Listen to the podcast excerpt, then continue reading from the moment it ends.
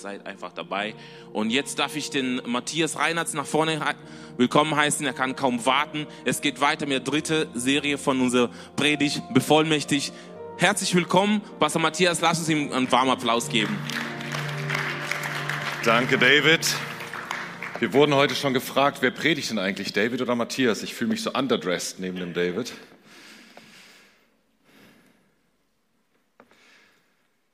Yes. Das war cool, eben die Rangers hier, die hat man richtig gehört. Sehr schön. Cool, dass ihr heute da seid. Freut mich, euch alle hier in Kluft zu sehen. Bevollmächtigt.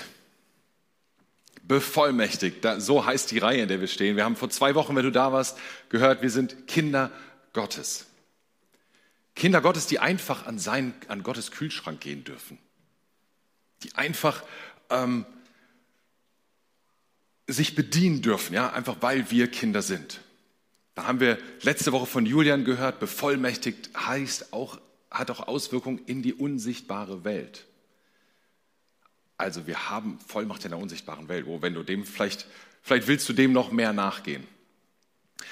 Jetzt muss ich einmal gucken, ob hier eigentlich alles für mich vorbereitet ist. Ja. Aha. So.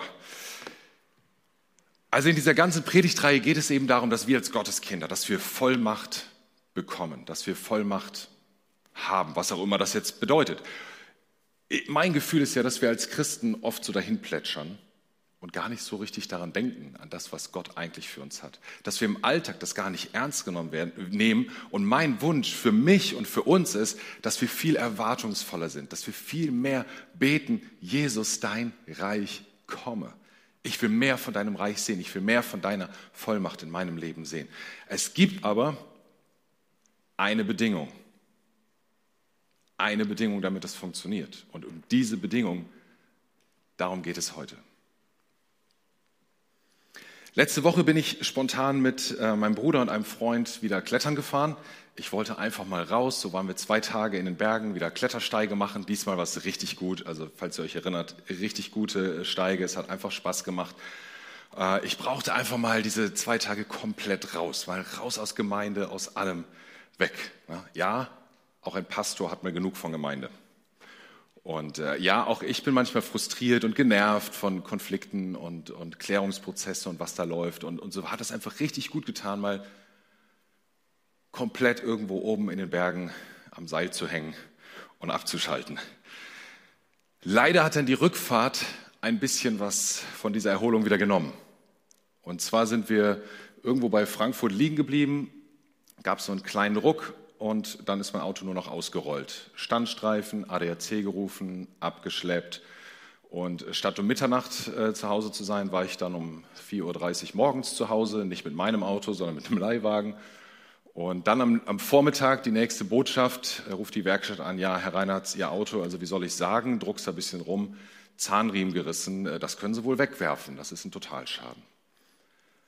Das Auto, was wir drei Monate vorher gekauft haben, paar Wochen vorher haben wir noch für viele hundert Euro eine Anhängekupplung dran montiert und noch kein einziges Mal benutzt gehabt. Zack, Totalschaden. Wann ein top gepflegter Leasingwagen, alle Inspektionen, alles tipptopp. Ja, das hätte nicht passieren dürfen.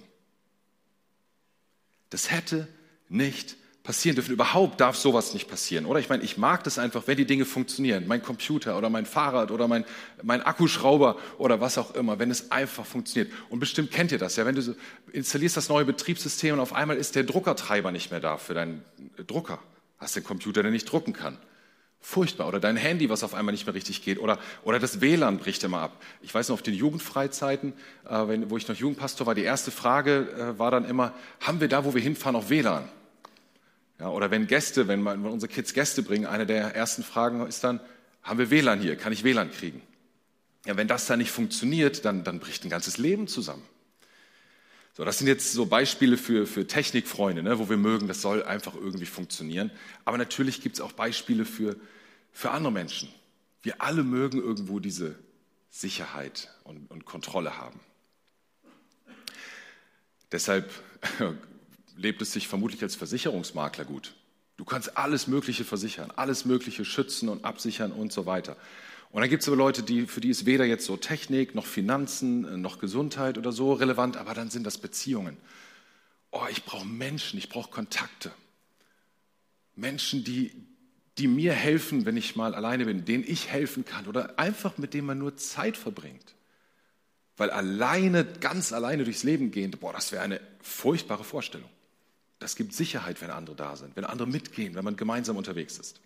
Also was auch immer das ist, wir brauchen Sicherheiten in unserem Leben. Und unser westlicher Lebensstil, der gibt uns eine Menge Sicherheiten. Und wir lieben es dann, Pläne zu schmieden und umzusetzen. Und ich will jetzt direkt schon mal so sagen, man könnte bewusst sagen, wir lieben es, unbewusst Gott zu spielen. Ja, wir planen die Beförderung, wir planen den Kinderwunsch, wir planen äh, den Partner, Partnerin zu finden. Auch im Glauben funktioniert das so. Wir planen die Heilung, wir machen Pläne für alles und das muss dann funktionieren. Aber dann kommen immer wieder Momente, wo wir feststellen, ups, wir haben es gar nicht in der Hand. Wir haben ja gar nicht die Kontrolle. Wir sind ja gar nicht Gott. Die Beförderung hat ein anderer gekriegt. Auf den Kinderwunsch warten wir immer noch, auf den Partner auch. Und die Heilung, dafür haben wir gebetet und da ist nichts passiert. Und dabei sehnen wir uns so sehr danach, alles im Griff zu haben, die Kontrolle zu haben. Jeder auf seine Weise. Es ist einfach so. Unwissenheit ist doof, Unsicherheit ist doof, Ungewissheit ist doof, gescheiterte Pläne sind doof. Und irgendwie ist es auch natürlich normal, dass es erstmal weder gut noch schlecht. Nur wir müssen uns der Realität stellen, immer wieder klappt das nicht, wir haben es nicht in der Hand. Und dann kommt diese Predigtreihe bevollmächtigt. Und da schwingt so dieser Anspruch mit, ah, du bist bevollmächtigt, du hast die Power. Und dann sagst du dir als jemand, der mit Glaube und Kirche und all dem nichts zu tun hat, so, Moment mal, äh, was denken die sich da für ein Quatsch? Also ein nicht vorhandener Gott und der soll jetzt auch noch irgendeine Vollmacht geben oder so. Ja, nachvollziehbar, dass man das so sieht. Vielleicht willst du trotzdem eine Chance geben und dich gedanklich einmal auf, auf Jesus einlassen. Ich glaube und viele hier glauben tatsächlich, dass er eine Vollmacht geben kann. dann sind andere, die sind gerade frisch mit Jesus unterwegs und die denken, ja, Vollmacht, ja, Power von Gott, das ist genau das, was ich will. Let's go, ja. So richtig wie frisch Verliebte. Und das ist total gut. Ist nur die Gefahr, dass wir irgendwann enttäuscht werden, weil wir mit dem falschen Ansatz rangegangen sind. Und dann gibt es manche, die sind schon lange mit Jesus unterwegs und die denken sich so, ja, Vollmacht, das wollte ich auch schon lange, immer. Danach habe ich mich auch gesehnt. Und warum erlebe ich das so wenig? Bin ich kein richtiger Christ? So viele Gebete, so viel gehofft und dann? Dich will ich ermutigen, dich nochmal neu auf die Suche zu machen und neu zu sagen, dein Reich komme hier und jetzt in diese Situation, wo ich bin. In der Bibel lesen wir von einem jungen Mann, ein bemerkenswerter junger Mann, der wurde von seinem Vater geliebt und von den Brüdern gehasst. Tatsächlich waren die Brüder so neidisch auf ihn, dass sie ihn verkauft haben in die Sklaverei. Und aus seiner Odyssee von Sklaverei und Gefängnis und Verschleppung und so weiter äh, wird er, dieser, dieser junge Mann, Josef, dann irgendwann aus dem Gefängnis vor den ägyptischen König, vor den Pharao gerufen. Man hat ihm inzwischen nachgesagt, also dem Josef, er könne Träume deuten. Und der Pharao, der hatte so irgendeinen Traum, wo er wusste oder gespürt hat, das ist ein bedeutungsvoller Traum. Der hat mir irgendwas zu sagen. Nur was? Er hatte keine Ahnung. Hört von Josef.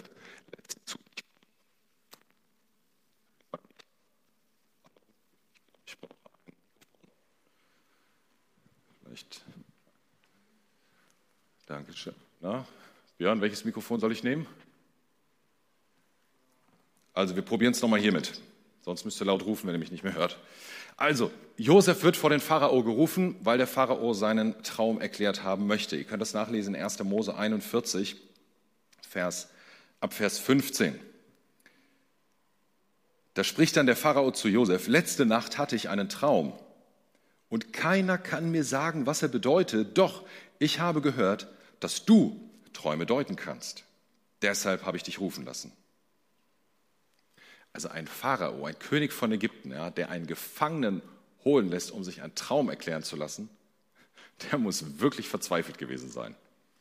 Und jetzt kommt Josef und antwortet, es steht nicht in meiner Macht, das zu tun, Majestät. Nur Gott kann es. Es steht nicht in meiner Macht. Nur Gott kann es. Ich meine, Josef hat eine Gabe. Der hat schon sehr akkurat Träume gedeutet. Der hat einem Mann gesagt, hör mal, in drei Tagen wirst du den Job zurückhaben. Und genauso kam es. Am anderen musste er sagen, du, dein Traum bedeutet leider, dass du in ein paar Tagen sterben wirst. Und genauso kam es. Also der hatte wirklich eine außergewöhnliche Gabe. Gott hat ihn da wirklich gebraucht. Und trotzdem sagt er und legt Wert darauf zu sagen, hey, Träume deuten, das ist fern von mir. Das kommt nicht bis zu mir ran, das kann ich nicht. Das kann nur Gott, das ist nicht meine Macht. Obwohl er gewissermaßen quasi Erfolg hatte auf dem Gebiet, weiß er genau, es ist sein Gott, der den Überblick hat und der wirklich diese Vollmacht gibt. Und gleichzeitig ist er wiederum unerschrocken bereit, vor den Pharao zu treten, sich den Traum anzuhören und was dazu zu sagen. Träume deuten liegt nicht in meiner Macht. Josef weiß, was er kann und was nicht. Er weiß, was er kontrollieren kann und was nicht. Er will gar nicht Gott spielen, sondern er will deutlich machen, es gibt Dinge, die kann nur Gott. Was in diesem Setting übrigens ganz schön frech ist, eigentlich lebensmüde. Denn der Pharao sah sich selber als Gott. Wenn also ein Mensch, der sich als Gott sieht, sagt, ich kann meinen Traum nicht deuten, und dann ist die Antwort, ja, das kann halt auch nur Gott, dann sagt er dem Pharao quasi ins Gesicht, du bist halt auch nicht Gott. Das hätte ihn das Leben kosten können. Aber da ist er mutig und sagt, und Nee, es ist eben mein Gott, der kann Träume deuten und sonst niemand. So, Josef deutet den Traum, er erklärt, du, das äh, wird auf eine Hungersnot hinauslaufen. Der Pharao glaubt ihm, vielleicht auch wegen Josefs Unerschrockenheit, macht ihn zu seinem Vize, gibt ihm jede Menge Autorität und den Auftrag, diese Hungersnot ähm, vorzubeugen und sich das Land darauf vorzubereiten.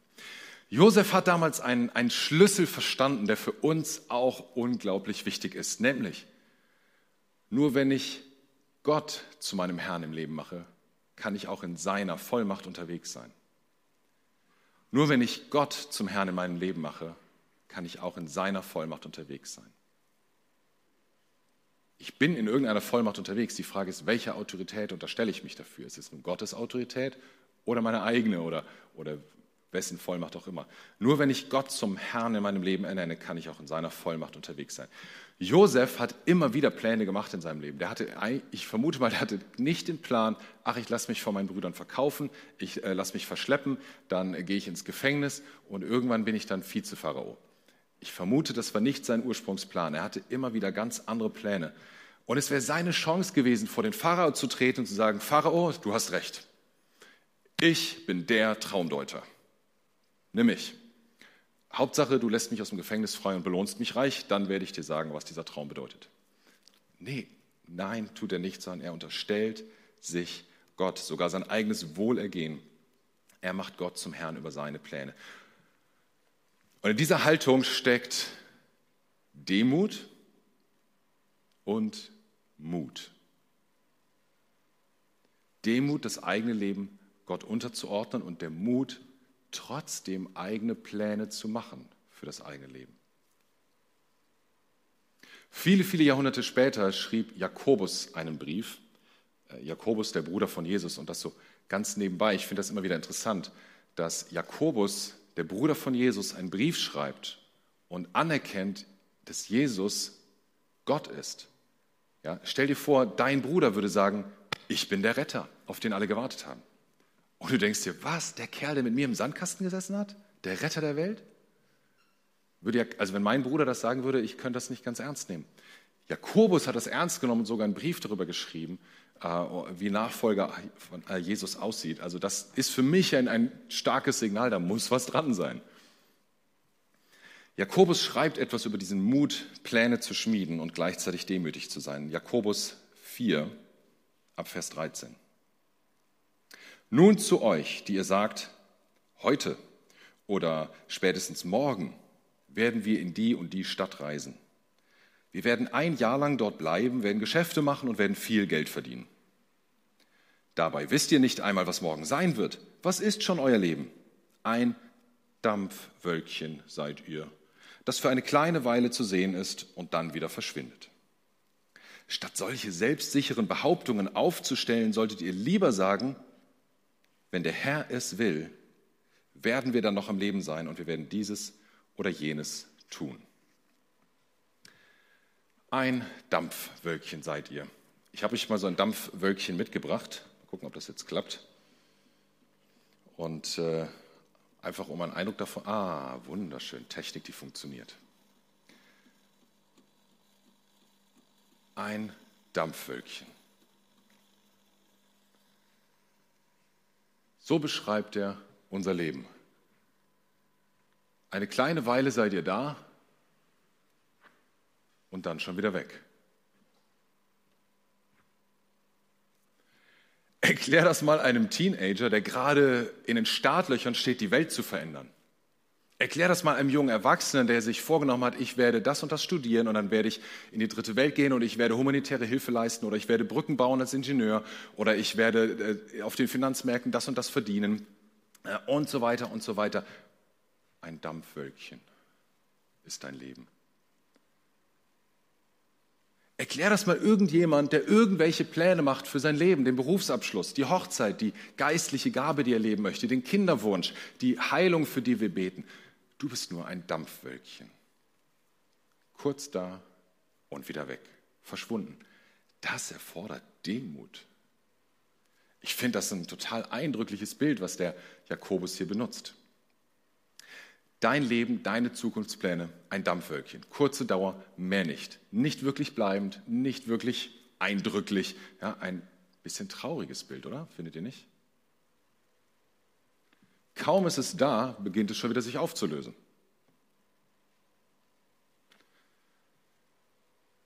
Deprimierende Vorstellung, unser Leben so zu sehen. Kurz da und dann sterben wir. Alle Pläne, auch alle Erfolge, so und weg.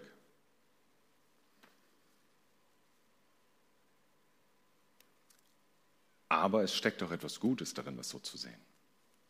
Mose hat das schon äh, geschrieben in den Psalmen, Psalm ähm, 90, Vers 12. Und da gefällt mir die Luther-Übersetzung am besten. Schreibt Mose, lehre uns bedenken, dass wir sterben müssen. Das, lehre uns bedenken, dass unser Leben nur ein Dampfwölkchen ist. Lehre uns bedenken, dass wir sterben müssen, auf dass wir klug werden.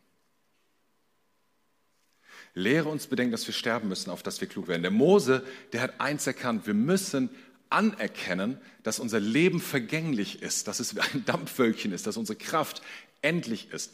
Wir müssen lernen, uns das wirklich bewusst zu machen.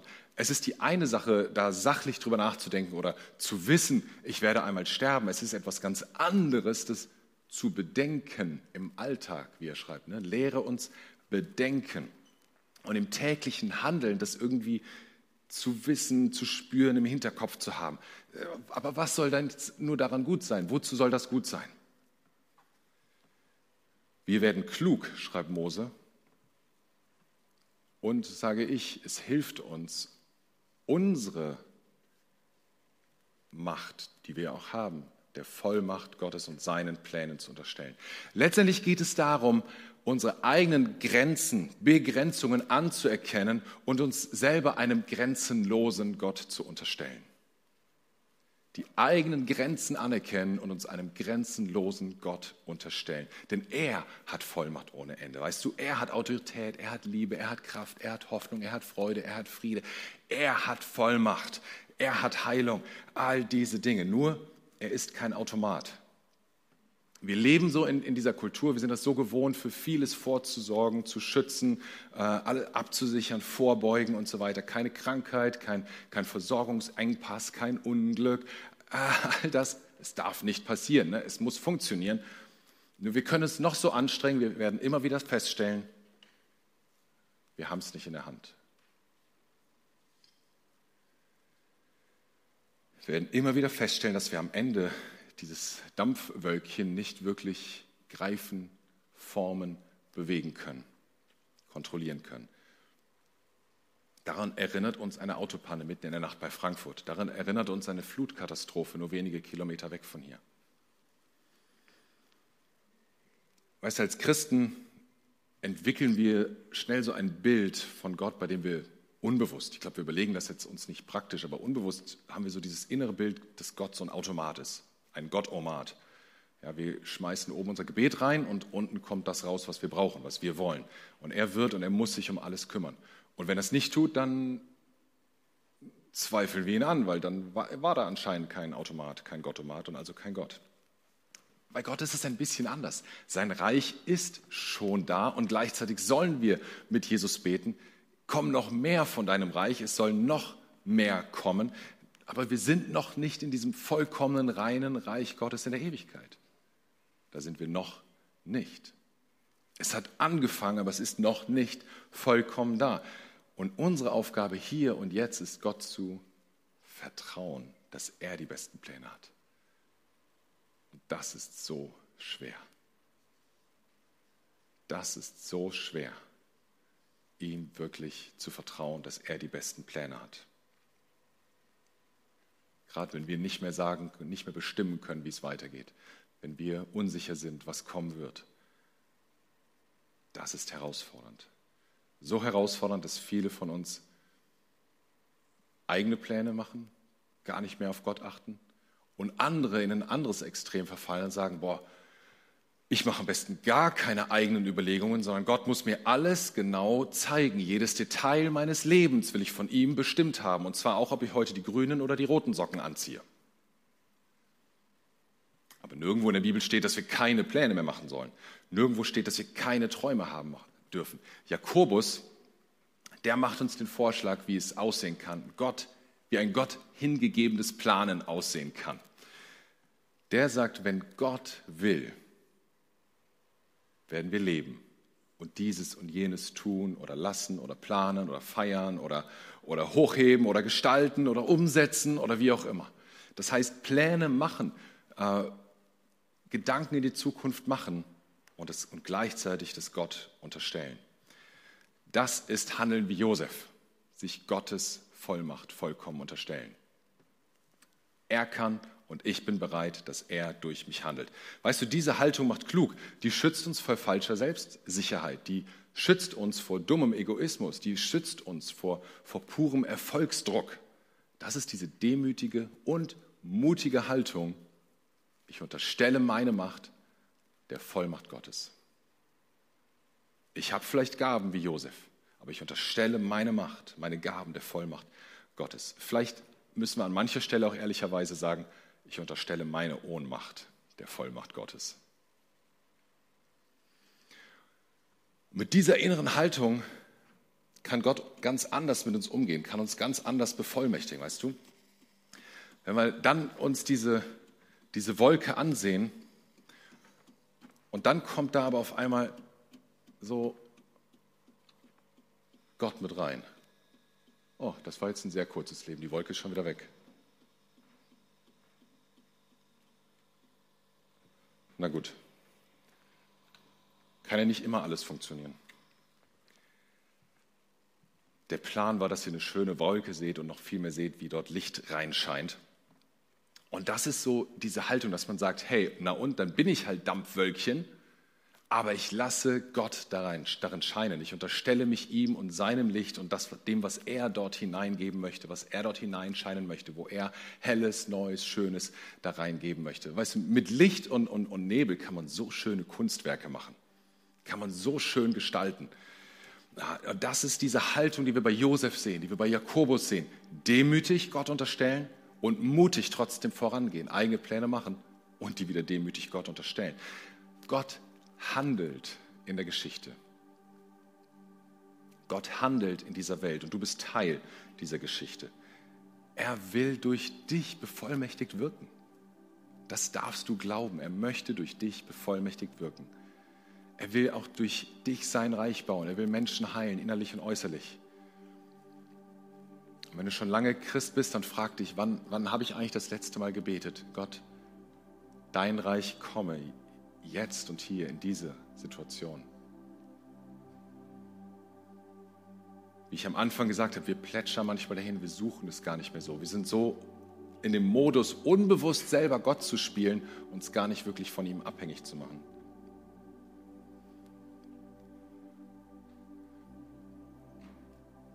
Und das ist so wichtig, damit du nicht diesen Irrglauben hereinfällst, du könntest dein Leben selber kontrollieren oder damit du nicht aus Versehen deine Macht mit der Vollmacht Gottes verwechselst. Du hast Macht, du hast Gaben, kreativ und schöpferisch zu sein. Das hat Gott jedem von uns gegeben. Gaben, Pläne zu schmieden, zu gestalten, all das. Voraussetzung ist, anzuerkennen, es gibt einen Gott und du bist es nicht. Wo versuchst du noch unbewusst Gott zu sein? Wo sind Momente, wo Gott dir jetzt gerade zeigt, hey, Moment mal, das ist eigentlich mein Part, mein, meine Aufgabe oder meine Sorge oder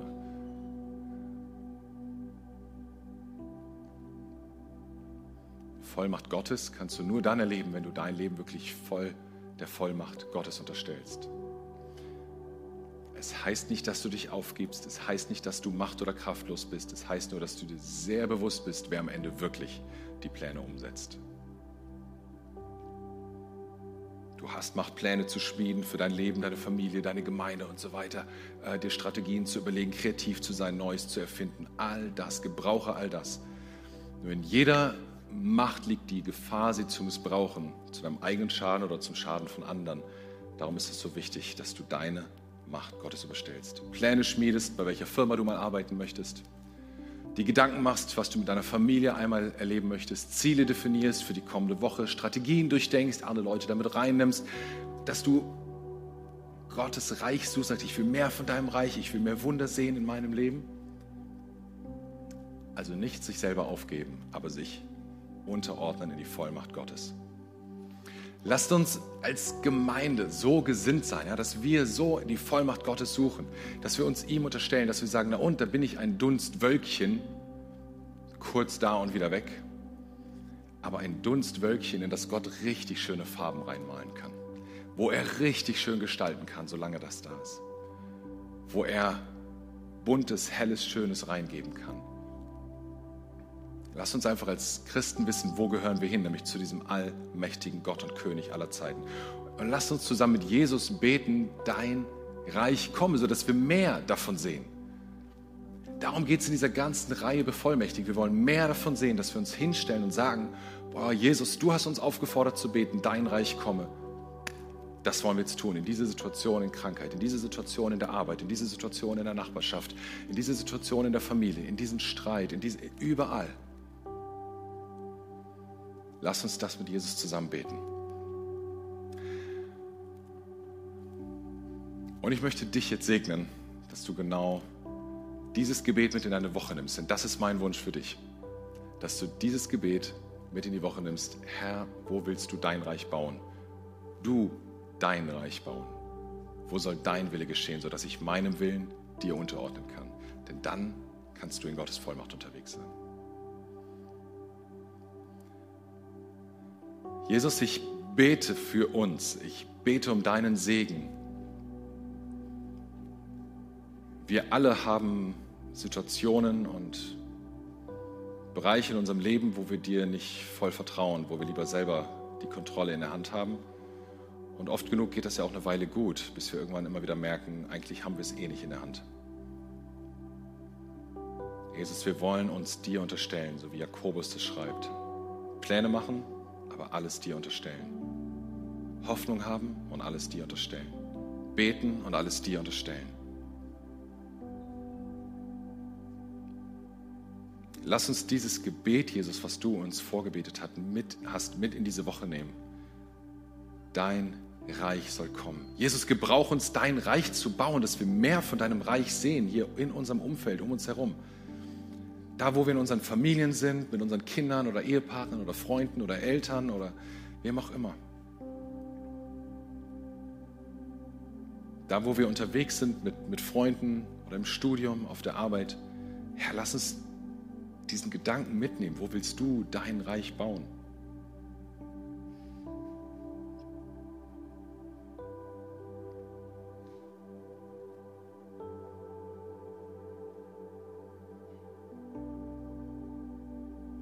Bete, dass du jetzt hier zu den Menschen sprichst, die sich gerade dafür öffnen, die sagen, ich will dein Reich bauen, ich will mehr davon, ich will mich dir unterstellen. Sprich jetzt zu ihnen und, und zeige ihnen, Herr, Situationen, in die sie hineinbeten können, in, die sie, in denen du sie jetzt gebrauchen möchtest, wenn sie nach Hause gehen.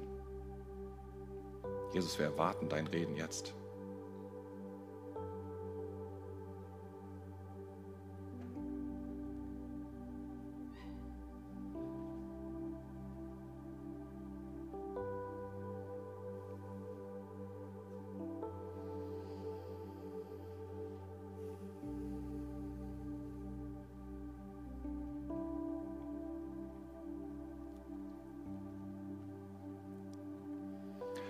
Und wenn du hier bist und sagst, ich